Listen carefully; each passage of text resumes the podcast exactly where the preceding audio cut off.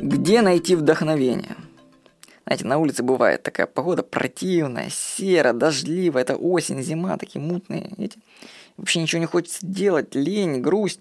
Где выход из ситуации, где взять силы на творчество?